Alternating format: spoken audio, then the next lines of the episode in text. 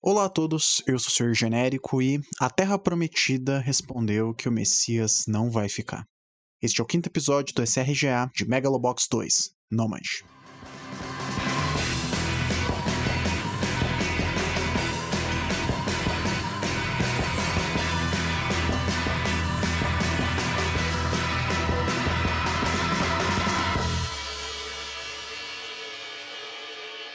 Sejam muito bem-vindos ao SRGA. E o que é o SRGA? Senhor Genérico analisa? Senhor Genérico assiste? Senhor Genérico acompanha?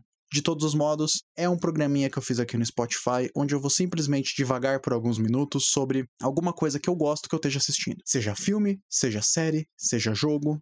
Se me fisgar a ponto de eu querer falar sobre, eu vou falar sobre.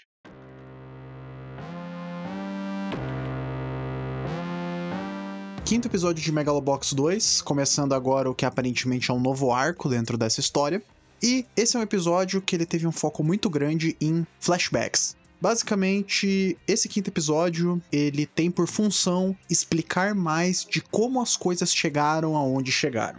No caso, como o Joe se tornou o nômade e como as pessoas que antes eram amigas dele simplesmente o detestam e ou o abandonaram. A estrutura desse episódio. Basicamente, o Joe ele chegou de volta no local onde ele vivia e nesse meio tempo ele acaba reencontrando pessoas do seu passado e todas elas o rejeitam. Só que esse episódio ele não começa com o Joe chegando, mas sim começa explicando o que o Joe teve feito após o final de Megalobox. Basicamente, ele tinha prometido que ele não iria mais lutar, então ele abriu um ginásio para treinar novos Megaloboxers, além de, claro, ter uma fazenda no fundo para suprimentos e alimentação. Ficou ele, o Satio, o Aragaki, o Nambu e as outras crianças. Então, basicamente, o Joe seguiu a vida dele com esse projeto e ele parou de lutar para começar a ensinar. O problema é, a gente finalmente descobre qual é a doença que estava afetando o Nambu que deixou ele de cama no caso, um câncer. Quando nós vemos o Nambu de novo, nós já ouvimos pela voz do médico que ele está com linfoma. Então, ele não tem muito tempo de vida. Mesmo se eles fizessem um procedimento cirúrgico extremamente caro, isso iria apenas prolongar a vida dele por mais algum tempo. A questão é, o Nambu, ele aceitou isso. Ele entendeu que a vida dele estava perto de um fim. Tanto que ele optou por ficar perto da família dele, ficar perto do pessoal. Ele preferiu passar o resto dos dias dele cercado das pessoas que ele ama. Que é uma decisão que muita gente nesse tipo de condição faz. Já que essa coisa inevitável está se aproximando cada vez mais rápido, então pelo menos ele vai passar com as pessoas que ele ama. Ele aceitou isso. Então, todo o ânimo da galera mudou, porque mesmo eles visitando ele no hospital e ele mantendo o senso de humor que ele tinha antes, isso tudo tá afetando todo mundo tá afetando a moral de todo mundo. O Satio ficou muito mais preocupado, as outras crianças também. E nesse meio do caminho, o Yuri, que estava numa cadeira de rodas no final da primeira temporada, ele começou a treinar um novo boxeador e ele fez um convite pro Joe para que ele participasse dessa luta. Porque passaram-se dois anos já, praticamente, do final de Megalobox. Esses flashbacks, no caso. Então, o Gearless Joe desapareceu. Eles queriam ver ele de volta. O próprio Nambu, de certo modo, queria ver ele voltar. Porém, o Joe se manteve e falou que não. Não tinha interesse. O tempo foi passando e o Satchel começou a perceber algumas coisas, que mesmo o Nambu sendo engraçado e divertido, ele percebeu que ele estava ficando mais sozinho. E isso jogou um desespero em cima de todo mundo, porque não havia muito o que se fazer. E o ponto é, nós finalmente descobrimos nesse episódio por que, que o Joe tornou-se essa posição antagônica. Pois ele deu para trás na promessa que ele tinha ele aceitou a luta. A contragosto do Satchel, a contragosto de todo mundo. Que eles disseram que o Joe tinha prometido que ele não ia mais voltar pro ringue. Porém, o Joe foi e aceitou a luta. O Aragaki mesmo, que é um cara que lutou com o Joe e que respeita muito ele, ele só decidiu treinar o Joe porque o Nambu pediu. Pois o que o Joe estava fazendo era uma coisa tola e não era o correto a se fazer na, na condição que eles estavam era para eles passarem o tempo com o Nambu. Porém, o próprio Joe pede pro Nambu aguentar as, aguentar as pontas que ele ia ganhar e ele ia usar o dinheiro dessa luta para pagar um tratamento para ele, para tentar segurar ele mais um pouco. O Nambu aparentemente aceita, mas todo mundo percebe que essa é uma decisão errada. O próprio Satio entrega isso na cara do Joe. Fala que, não, mas você prometeu, não sei o quê.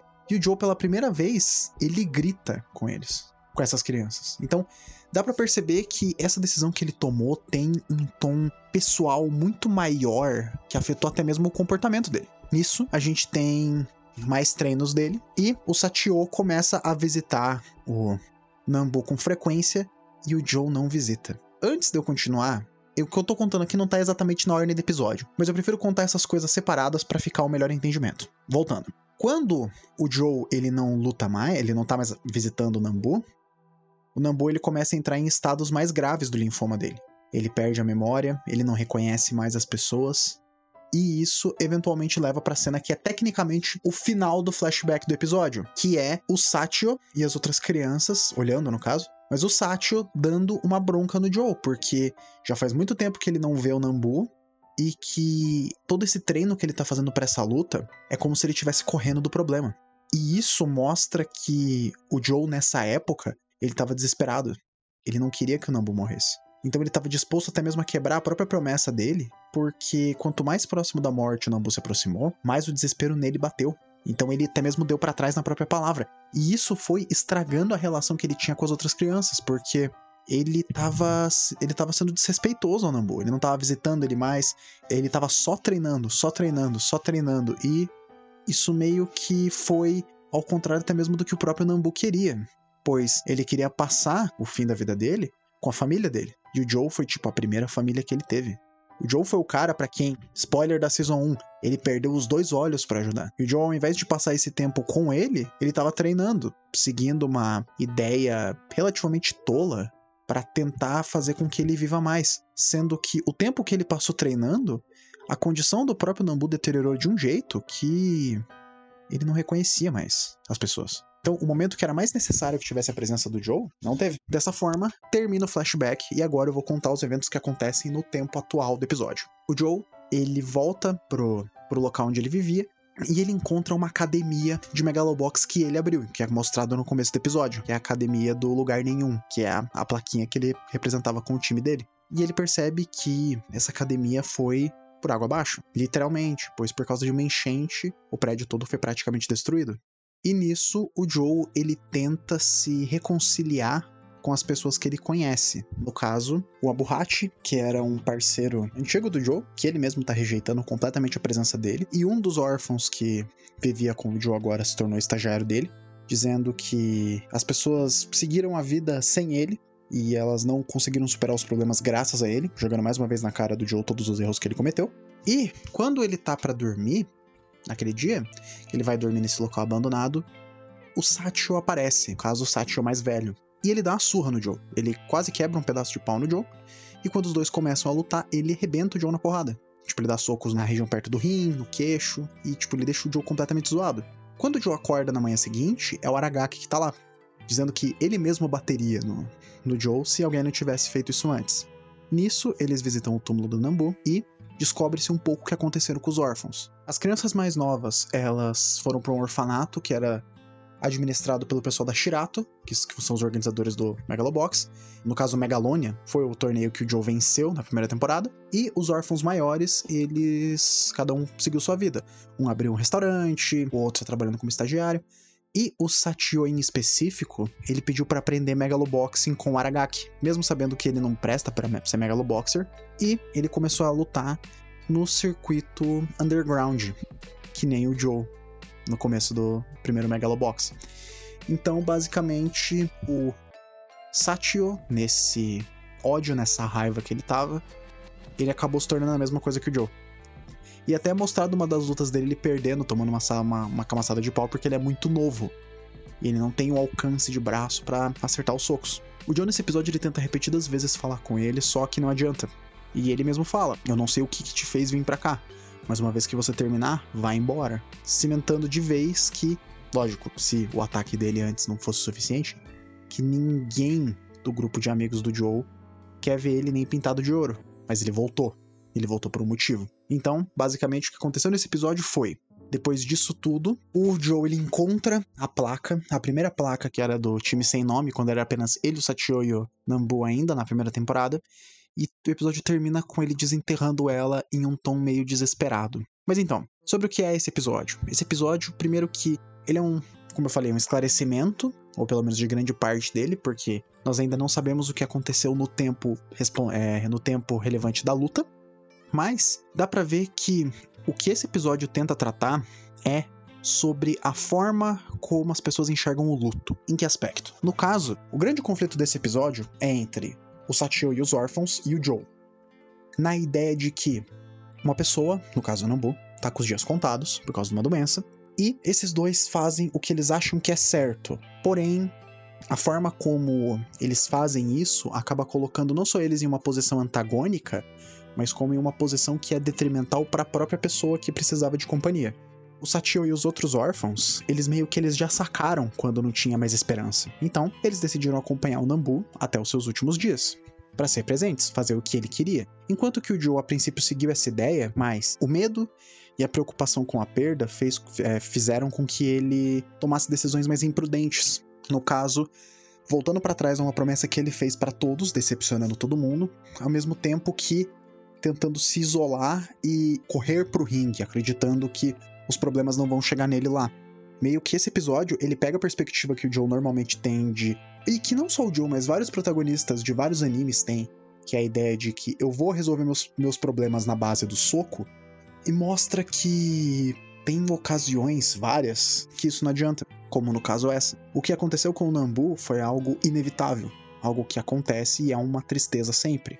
Mas não dá para você parar isso. Não importa o quão forte você bata ou quão ágil você seja. Existem coisas que são inevitáveis. E a gente tem que aprender a lidar com elas. Esse episódio mostrou que, pelo Joe não conseguir lidar com isso, ele afastou todas as pessoas que gostavam dele. Lógico, a gente vê nos episódios anteriores que o Joe perdeu essa luta. Então, esse foi o primeiro passo para esse grande afastamento. Provavelmente vai ter alguma coisa pior, no caso que vai ser o Joe fugindo, que é o que eu tô acreditando que seja.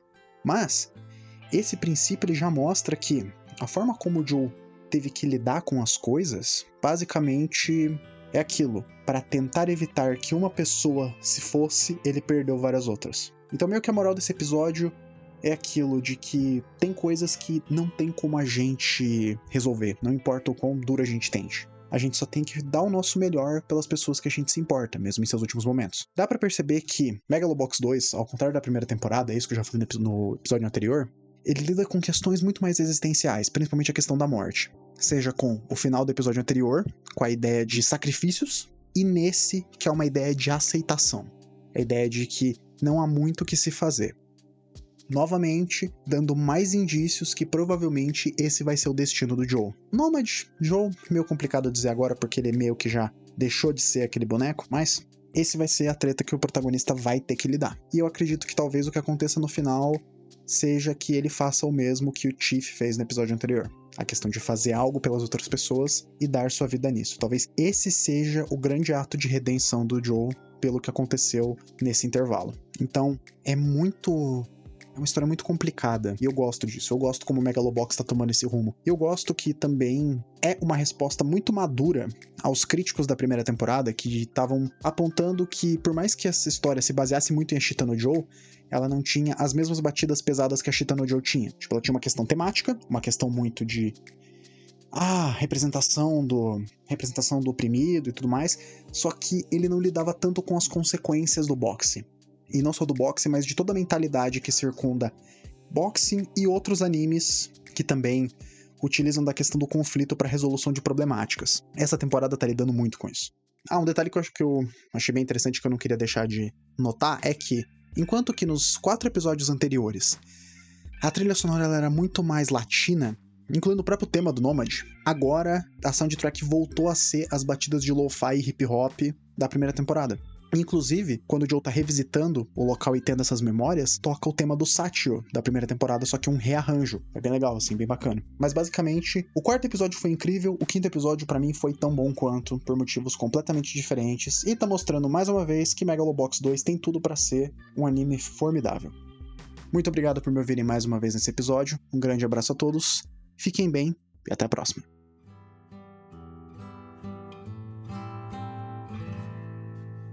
En el desierto viajero de amor, desesperado quería morir.